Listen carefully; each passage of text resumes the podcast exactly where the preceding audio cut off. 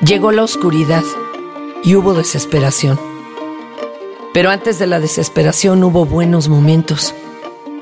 Ahora se ha olvidado cómo eran las ciudades y cómo fue que llegamos a ser una raza tan grande.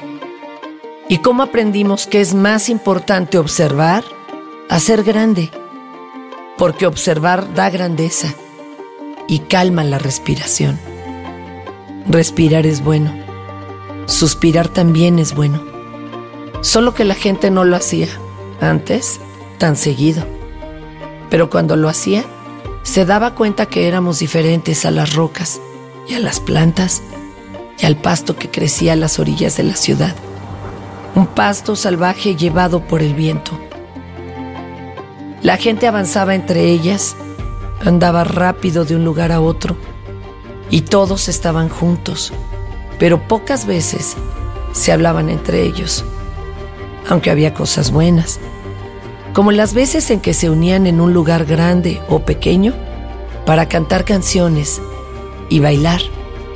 Y eso era una celebración. Y por única vez no había fronteras. Y todos veían hacia el cielo mientras la música corría entre sus dedos y cruzaba por sus hombros, llegando más allá de las grandes estatuas que separaban las calles. Así la gente se daba cuenta de que había sonidos más allá del muro del norte que fue levantado por el gobernante que comenzó a destruir el mundo. Y nosotros lo dejamos.